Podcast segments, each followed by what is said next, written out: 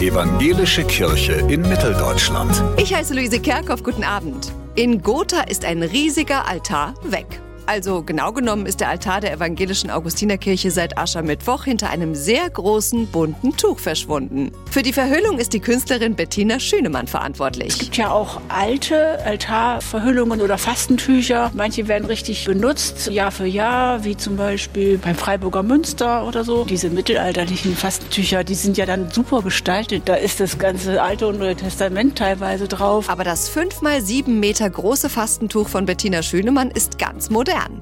Mit großen geometrisch angeordneten Farbflächen und dünnen Acrylfarben hat sie das riesige Stück Theaterstoff in mehreren Schichten bemalt. Ja, mein Atelier hat dafür nicht ausgereicht. Ich durfte den einen Probensaal vom Theaterverein hier in Gotha nutzen. Erst in der Kirche kann die Künstlerin das XXL-Kunstwerk dann richtig sehen. Klar, das ist aber grundsätzlich so. Also wenn man was macht und das hängt im Atelier und das hängt dann aber später in der Ausstellung, dann sieht man es wirklich neu. Der Altar in der Gotha Augustinerkirche bleibt bis Ostern verhüllt. Sozusagen ein Fasten der Augen. Dafür sieht man was anderes. Und das ist der Punkt, der mich auch interessiert. Also es gab jetzt auch Stimmen, die hinterher beim letzten Mal gesagt haben, lieber so lassen.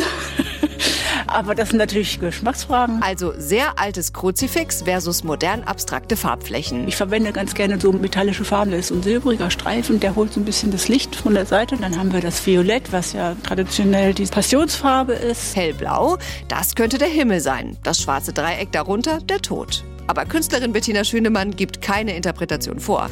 Die Gäste der Augustinerkirche sollen das Fastentuch selbst entdecken und was im Handyzeitalter drinsteckt im Augenfasten. Man zieht etwas den Blicken eine Weile, dann erst wird einem bewusst, was man eigentlich daran hat. Es ist eigentlich, wenn man das jetzt so ein bisschen umfassend sieht, ist es für uns heutige fast unmöglich, Augenfasten zu machen. Die Welt besteht nur noch aus Bildern.